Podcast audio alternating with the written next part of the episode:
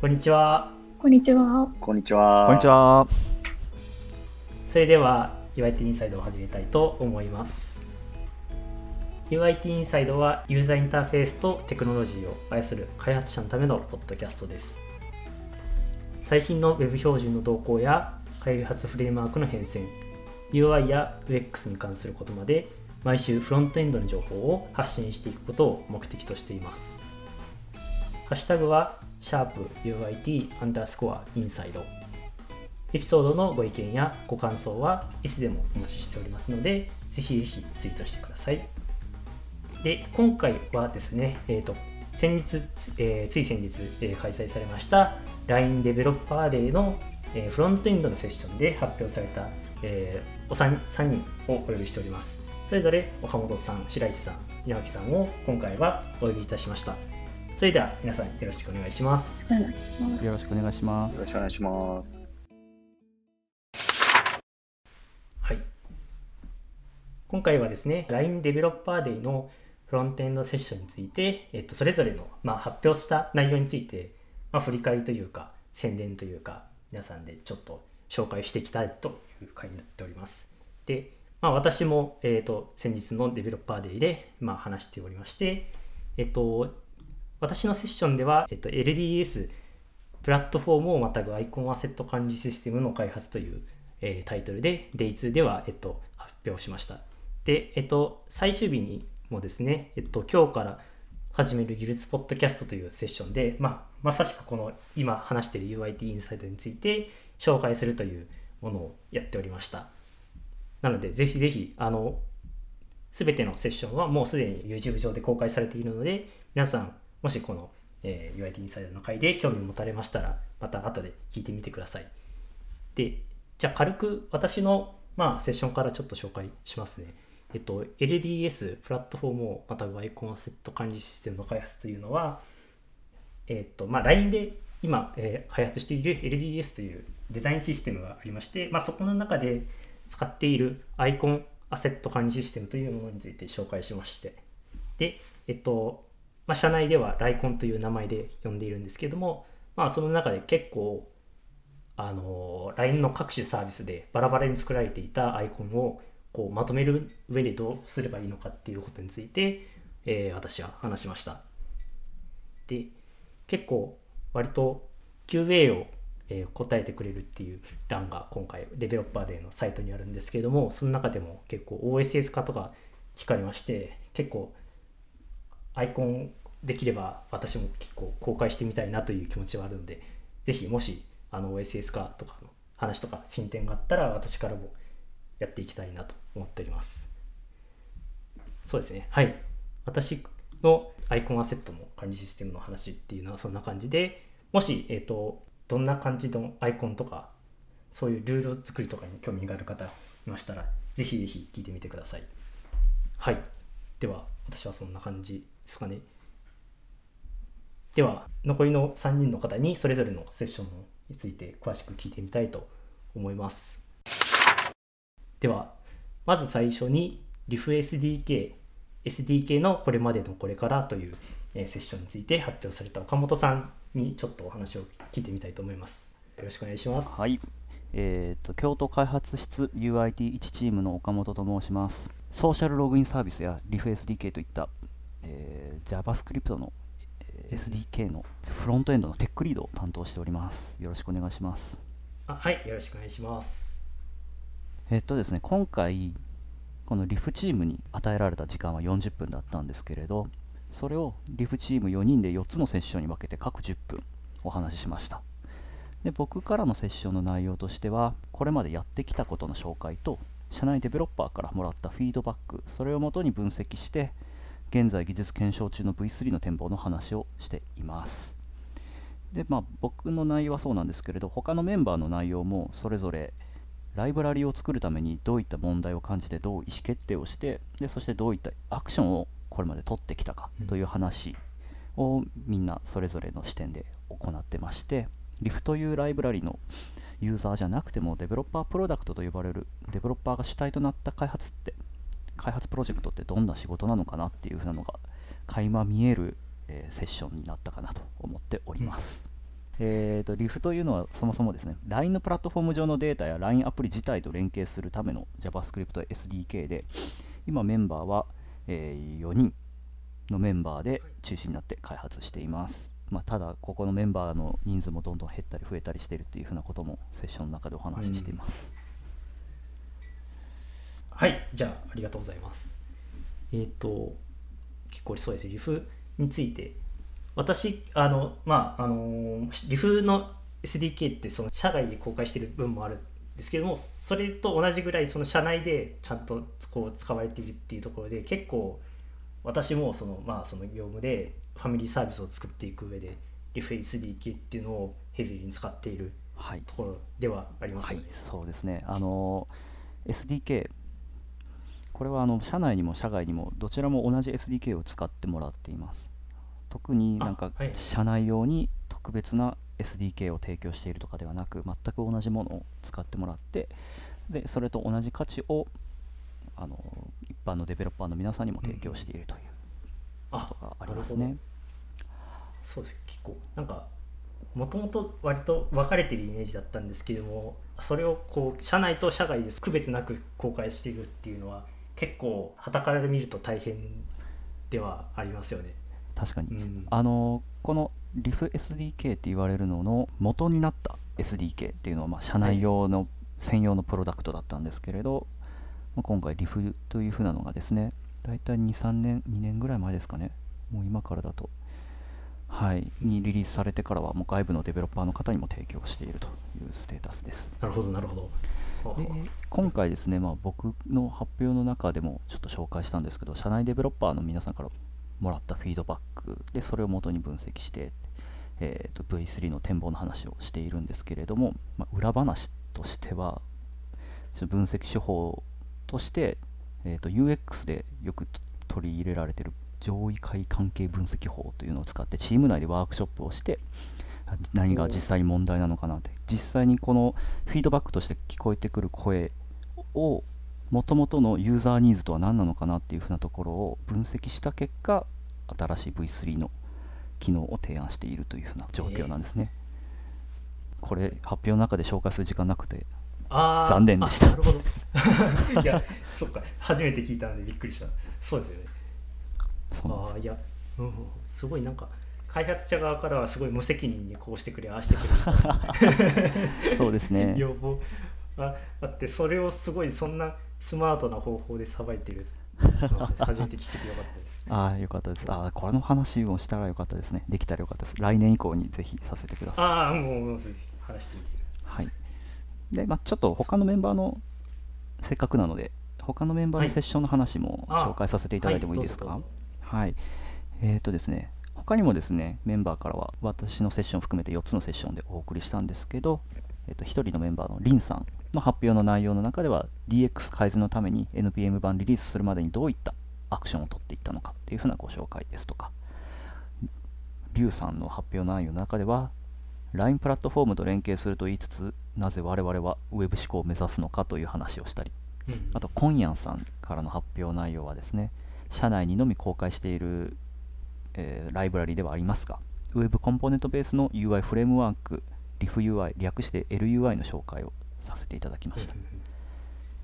はい、これらあの4つのセッションを通して見ていただくと、ああ、リフっていろんなことやってるんだなと実感いただけると思うので、ぜひ1つ10分なので、隙間時間にご覧いただければと思います。すね、サクッと聞きます。結構、あれですよね、私、個人的には、リュウさんのそのプラットフォームと連携すると言いつつ、ウェブ思考を目指すのかって、すごい、あれですね、すごい、究極的には Web 標準目指してしまったら、うん、LINE で上で動かす意味とは何かみたいなそういう非常に難しいそうそう 話になってくるおっしゃる通りです。ちょ、うん、いやこれ結構いろいろ興味深いと思いますのでぜひ皆さん聞いてみますかね。はいありがとうございましたはいありがとうございますえー、続きまして、えっと、なぜ LINE は Bootstrap5 日本語サイトを運営するのかというセッションについて、えーと、白石さんから、えー、紹介していただきたいと思います。白石さん、よろしくお願いします。はい、よろしくお願いします。はい。まず簡単に自己紹介させていただきます。えっと、東京のデータプラットフォーム室データビジュアライゼーションチームの白石です。えっと、LINE の大量のデータを可視化するためのチームで開発をしています。よろしくお願いします。あ、はい、よろしくお願いします。で、えっと、発表内容、今回の発表内容についてなんですが、えっと、LINE の OSS の取り込みの一つで、OSS の翻訳活動について紹介しています。具体的には、えっと、ブートストラップの日本語サイトを立ち上げた話を10分間くらいで、まあ、紹介しているので、ぜひご覧になってください。はい。はい、そうですね。私、入社して初めてそのブートストラップの日本語サイトがあり、それが LINE で運営されているっていうことを知って、すごい驚きました。おー、ありがとうございます。驚いてもらえたんですね。いや、だってあの、あのブートストラップですよ。あのブートストラップの日本語版サイト、しかも、さっき検索したらちゃんともう上に出てきてたりとかして、そうです日本語版サイトの方がその検索サイト、えー順位で上位に出てきたりとかっていう感じですごい本当に使えている。これってあの、はいどういう経緯で開発が始まったんですかね。あ、そうですね。えっと、LINE だと、ブートストラップをベースにした CSS フレームワークを複数開発していまして、で、はいまあ、ブートストラップをベースにしているので、その最新情報を取り込んでいくっていうような方針を持っていたりして、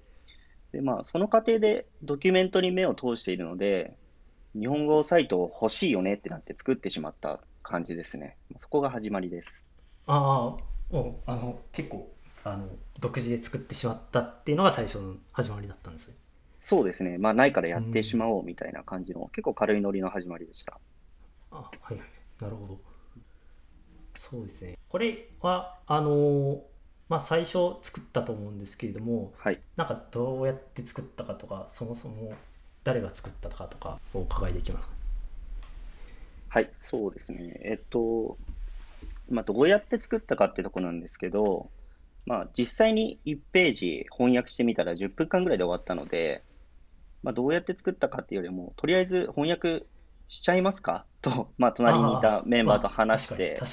やってしまって、まあ、1週間ぐらいで見積もり出したんですけど、まあ、構成的にはほぼ本家と同じような構成をとっているので、特に自分たちで何かカスタマイズしてるっていうよりは、本家のものをクローンして、それを GitHub ページズにホスティングしてみたいな開発をしていました。うんこれあの本家の、まあ、公式の,、えっとはいあの翻訳サイトとして運営されてるんですよね、うんうんそうですねあ。一応本家からもリンクを貼ってもらっているので、一応は認知されてるんじゃないかなと思います。あなるほどなるほど一応、ブートストラップの方針として、自由に翻訳していいですよってことは歌っていて、はいはいはい。で、まあ、当時日本語サイトなかったので、まあ、僕たちがプルリク出して、マジしてもらった感じですね。あなるほどはい。じゃあもともとそういう翻訳っていうのを、えー、とブートストラップ側が求めていて、まあ、それの日本語版の管理に名乗り出たっていうはいはい。そうですね感じだ。ったんですよ。おーいやでも結構意義深い活動ですよね。そのブートストラップってもうまさに広く使われているフレームワークで、まあ、LINE もともとその衣っていうそのビエブートストラップベースの CSS フレームワークを使っていたっていうのもあるんですけれどもこういうふうにその外に還元できるっていう機会は、まあ、LINE ではそんなにあんまりないかなと思うのですごいいいなと思いました。これそうですね。はい。あ、うんはいまあ、プロジェクトにもやっぱり関係してるところなので、まあ、外に僕たちが持っている情報を出しやすかったところもあって、そうですね。おっしゃる通り良かったですね。はい。うん。あ、ありがとうございます。そうですよね。なんか、そのブートストラップ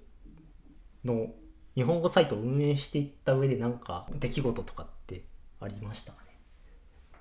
そうですね。まあ、個人的な出来事としては、まあ、やっぱり SEO を考えたりはするので、ああ、はい。まあ、社内のはいはい SEO 強い有識者に話を聞きに行ったりとか、そういうことありましたね。ああ、なるほど。で、まあ、今回実際発表したら、社内からもフィードバックがあって、と、さっき、はい本当さっきなんですけど、韓国の方の UIT からも連絡が来て、僕たちもやろうと思ってるんだけど、なんかいろいろ教えてよみたいな連絡が来たっていう出来事がありました。おお、すごい。じゃあ、あれですかね、韓国版のブートストラップのサイトができるかも。そうですね、まだ具体的な話は聞いてないんですけど、韓国のまあ、ブートストラップに限らず、何かのドキュメントサイトの翻訳活動をしようみたいなことを考えているみたいです。ああそっかそうですね。確かに全然ブートストラップに限る必要はないですね。そうですね。いやはい、そういう社内で使われているオープンソースのプロジェクトの、まあ、開発もももちろんなんですけどもそういう翻訳みたいな面で活活動できるところは私からもちょっとなんか考えてみたいですね。おおなんかなすぐには出てこない。なんかオープンソースの 何かに貢献したい。ー、なるほど。そう個個人個人でもいいですけど会社として貢献できるのはなるほど。面白そうですね。そうですね。言っちゃいましたね。楽しみにしてます。いろいろ考えておきます。じゃあ、なんか、えっと、そのブートストラップ運営していった上で、一言、もしあればいただけますか？はい、そうですね。まあ、セッション内容的に、まあ、今話してたような技術的な話ではなくて、まあ、どんな方針でやっているかとか、いい意味で適当さみたいなところを共有しているので、息抜き程度に軽い気持ちで、まあ、倍速で見てもらえればなと思います。はい、ありがとうございます。はい倍速でも等速でも、皆さん、ぜひぜひ聞聞いてみてください。はい、よろしくお願いします。続きましては、えっと、LINE のフロントエンドはなぜマークアップとロジックの実装を分業するのかというタイトルのセッションで発表していただいた稲垣さんに、えーとお呼びしたしました。稲垣さん、よろしくお願いします。はい、よろしくお願いします。えっと、東京オフィスの、えっと、フロントエンドデブ5チームの稲置です。で、今回は、マークアップとビジネスロジックを分業する理由と、えっと、実際にどうやって、えーの開発しているのかっていうのについて10分間紹介ししました。えっと、ざっくり、この発表では分ける理由として、まあ、その UI の品質を高めたいから、あと JS と CSS が素結合になることで、まあ、環境構築やライブラリ選択が、まあ、容易にしやすいっていうメリットがあったりですとか、並列開発が可能なので、開発スピードが速いっていうメリットを挙げています。であとは、と実際どのように、えー LINE のサービスを開発しているのかっていうのを、えっと分業する場合のフローや使用しているツール、ライブラリの紹介をしています。ありがとうございます。そうですね、私、その新卒入社なんで、結構、あの、その世間の常識みたいなの には疎いんですけども、結構、あの、マークアップとビジネス、そのロジックの実装が分かれてるっていうのは、確かに、それは、そういう特徴があるのかなというふうに思います。結構、これは特殊なんですかね？そうですねどうです。なんか多分私は逆にそのデザイナーさんがマークアップを担当して、なんかロジックはウェブエンジニアが担当するみたいなケースって結構多いかなと思ってるんですけど、こうコンポーネントの中にそのスコープを持った CSS を書けるようになったり、そういう仕組みが出てきたっていうところで、なんかあ結構フロントエンドエンジニアが両方やるケースが、まあ、裸が増えてるし、フロントエンドエンジニアがいる場合は結構両方やることが多いのかなって、うん。肌感を持ってたん。ですけど、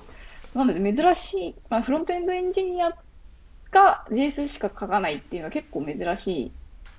うんいのかなっては思いますね。あ、でも、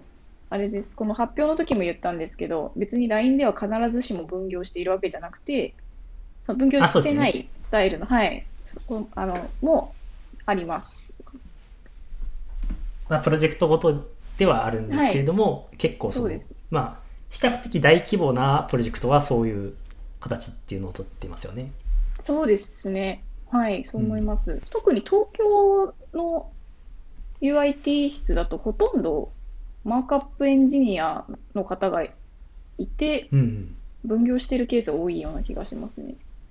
そうですね確かに。、あれ多くないですか？あお多いそうです。多い、多いような気がします。結構もともとそのフロントエンドのその今今でこそそういう CSS in JS とかそういうその JS のエンジニアがそのデザインのこう内包するみたいな、えー、と傾向があったりとかっていうところはあるんですけどもそれこそ結構その伝統的な、えーと、UI の開発とかで言うと、まあ、マークアップ、まあ、そのデザイナーがその見た目をデザインして、まあ、それに対してこう実装するっていうのが、まあ、あった流れで、まあ、そういうそのマークアップエンジニアっていうのがちゃんと独立して、えーと、と今でも存在しているっていうようなこれはあの個人的な あの見た目ですけども、まあ、そういう感じで成り立っているような感じがして、まあ、と特に東京オフィスとかだとそういう傾向があるのかなと。あおっしゃる通りでもともと歴史的にも、えーと、マークアップをする人っていうのから、えーと、派生してロジ JS のロジックだけを担当する人みたいな感じで、昔からその分けて実装してたっていうのがあるとは言ってましたね。なので、まあ、分ける理由としては、一応メリットは3つあるんですけど、結構このきっかけとしては、歴史的背景っていうのが、まあ、まあ結構あるなっていうのは、そのこの発表、発表というか、働いてみて結構思いました。確かに確かにそうですね。はい。うん、結構あの最近だと本当にケースバイケースっていう感じだとは思っていてあのそれこそ私の、えー、入ってジョインしているプロジェクトでその LINE 公式アカウントの CMS とかは結構比較的その、えー、UI の分量が多いっていうことでまあデザイナーっていうかそのマークアップは存在するんですけどもあのそのさっき言ってたその衣であったりとかその、まあ、CSS フレームワークを、えーと、と介しているので、まあ、比較的そういう何ていうんですかね1ピクセルごとの違いみたいなのはあのそういう厳しいその、えー、と UI のデザインっていうよりもむしろあのまあそういう、えー、とリーンな感じで開発していくっていうところがあったりとか、まあ、そういう、まあ、割とプロジェクトごとにっていう差はあるんですけどもそういうところはありますよね。うん、あそうですねありますあります。今後あのマークアップとロジックの分離っていうのは稲置さん的にはどういう感じになっていくと思いますかねその今でその今の傾向だとまあそのロジックが側がその UI の、まあ、責任を持つっていうことが増えつつあるとは思うんですけどもまあとはいえその UI の品質を、えー、確保するっていう面で言うとまあ分かれている方がいいっていうのは確かに一理あると思うんですけども。そうですね。これは本当になんかサービスの特性とかどこに投資するかみたいな考え方なのかなとか思ったりはするんですけど、まあ、その自分自身も実際にこういうこういったそのマークアップとビジネスロジックの実装を分業してみて思ったのはなんか役割分担がすごいできるなって思ったんですよね。はい、でなんかの発表の中でも紹介してたんですけどそのデザインレビューが結構きあの厳しいというか結構細かいところまでチェックされるっていうのが結構印象的でして、はい。というのもなんかあの感覚、本当に1ピクセルにこだわるっていう、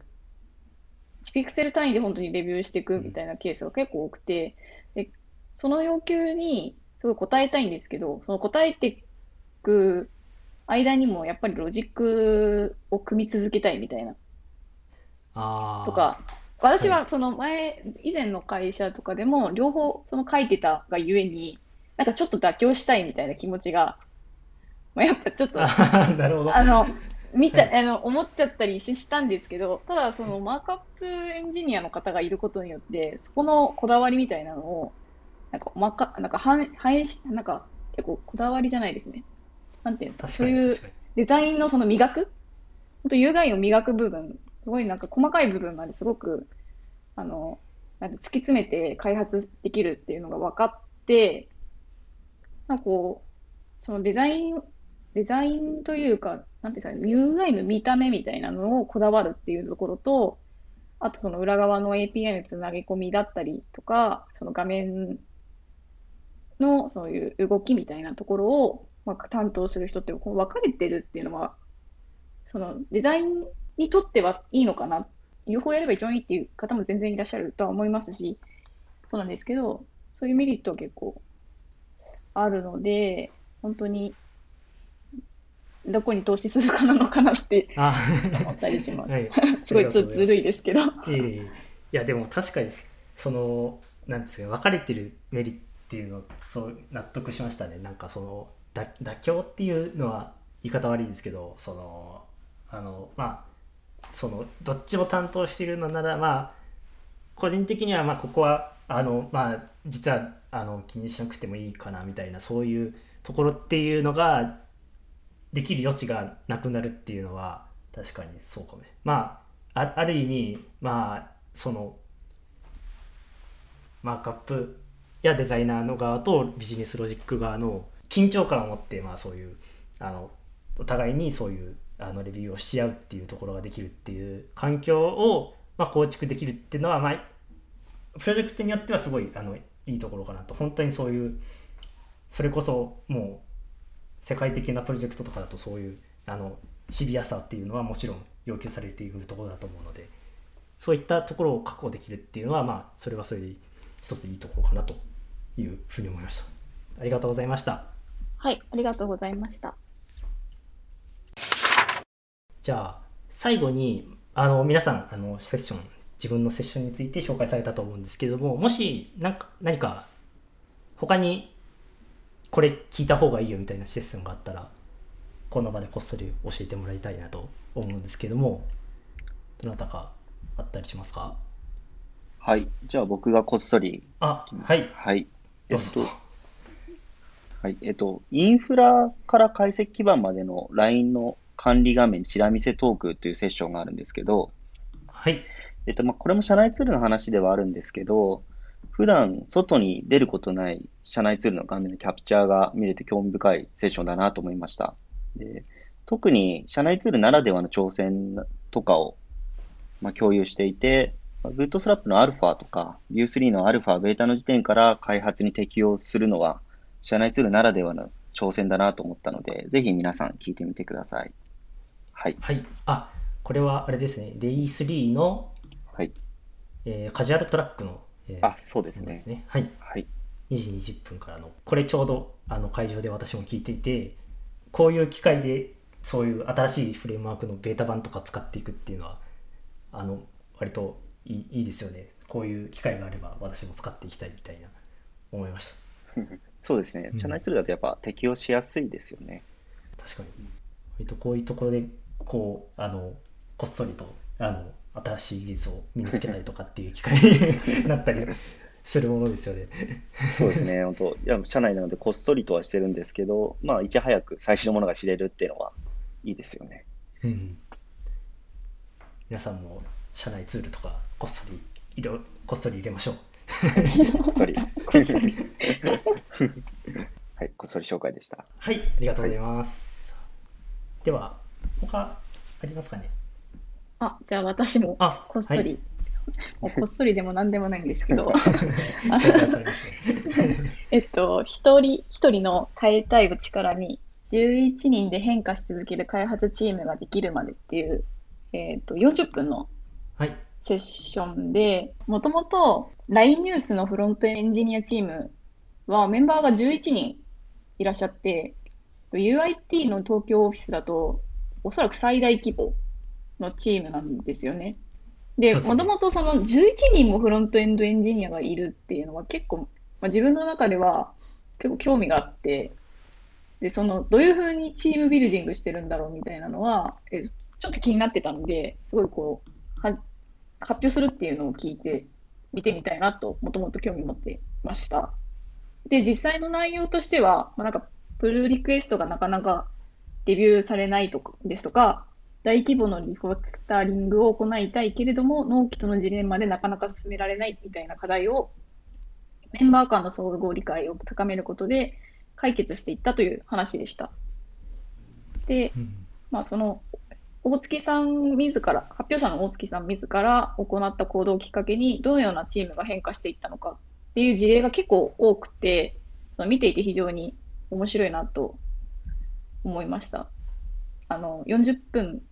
の発表なので、倍速で20分で見れると思います。はい。はい。以上です。ありがとうございます。これ、私も見てましたね。結構そうですよね。LINE, ニュースって本当に、あの、その、LINE の中でも結構得意なプロジェクトで、本当にそのフロントエンドが、のチームが11人っていうすごい大規模なプロジェクトになっていますでそうですね私も結構興味深くて特にあの何ですか最最後のその後半になるとちゃんとその大月さんからのアクションではない活動みたいなのがすごい紹介されていてそこら辺がすごい何ですかねいいチームだなっていうふうに思いましたね。そういう自主的にそういう改善するっていう流れまで持っていけてるっていうところが本当にすごいと私は思いました。結構でもプルリクがなかなかレビューされないってなんかあるあるある？あるあるなんですかね。私結構なんかあるあるだなと思っていて。はいはい。なんかあるあるです。多分すああるあるというかなんかやっぱりその3人とか4人とかでやっぱり開発していても起こりうるようなできなんか問題だなって思っていて。なんかそういうのを解決策としてその問題に対して逐一対応するんじゃなくてメンバー間の相互理解を深めてその自ら動けるように長期的に解決したいってそうおっしゃってたのが結構印象的で。うん。なんかなんていうんですかね。なんか結構こう人数が11人いるからっていうのもすごいあると思うんですけどなんかいろんなケースで当てはまるんじゃないかなって思いました。そうですよね。うん私も割とそういうあのチームビルディング的なところ一番成功しているのが LINE ニュースの例だと私も思うのであのノウハウを教えてほしいです。いろんなチームにあの一定期間移ったりとかしてみてもいや完全に思いつきですけど面白いかもと思った次第です。結構稲垣さん的にはそういうチーム開発っていうところではやっぱりまだそういうこういう自律的な開発までっていうのはなかなかまだ難しいと感じてますかね？いや私も結構特殊でして実は。あはい。私今フロントエンドエンジニア1人あ私1人ででマークアップのエンジニア1人でたあの2人で開発してるんですよ。ああはいはい。でその代わりにあの複数のサービスを掛け持ちしたりしてるんですけど、まあなのでむしろそのなんていうんですかねチーム開発みたいなのがなんか、まあ、全然 LINE に働き始めてからあまりしてなくてですね。あそうただその前職で結構そういうサービス開発をしてたのでなんか私自身が結構チームの雰囲気をなんかなんか悪くしてしまったりとか、まあ、なんか忙しい時になんかレビュー見てもらえなくてなんかあとか逆にこうレビューを早く見てっていうのを言われたりとかその結構あってでそういう中ではなんか逆にこう自分がどうやってたらもっとうまくなんていうんですかねチームに貢献できたのかなみたいなのを反省しながら見てたっていう。ー いやでも私もいやそうなかなかそそんなにそこまで気を回してチーム開発っていうのは確かにいやすごいなと。いやすごいなんか褒めてばっかりですけれども。皆さんあの聞いてみてください。本当に倍倍速で聞いてても等速に戻したくなるような内容だと思います。はい。はい皆さんぜひぜひあのこれ以外にもフロントエンドのセッションフロントエンドのセッションめちゃくちゃ数が多くてすごいそれしかもそれぞれ10分ぐらいっていう比較的短いものばっかりなので皆さん本当にタイトルで気になったものを見ていただければまたそれを Twitter などで感想を述べていただければと思います。はい皆さん今回はありがとうございました。ありがとうございましあた。はい今回は LINE デベロッパーデーのフロントエンドセッションに登壇された方をお呼びしてそれぞれのセッションの内容について聞いてみました LINE のフロントエンド組織 UIT ではこのような技術的なキャッチアップを日々行っております。UIT インサイダー以外にも毎週の社内勉強会でフロントエンドに情報交換を行っています。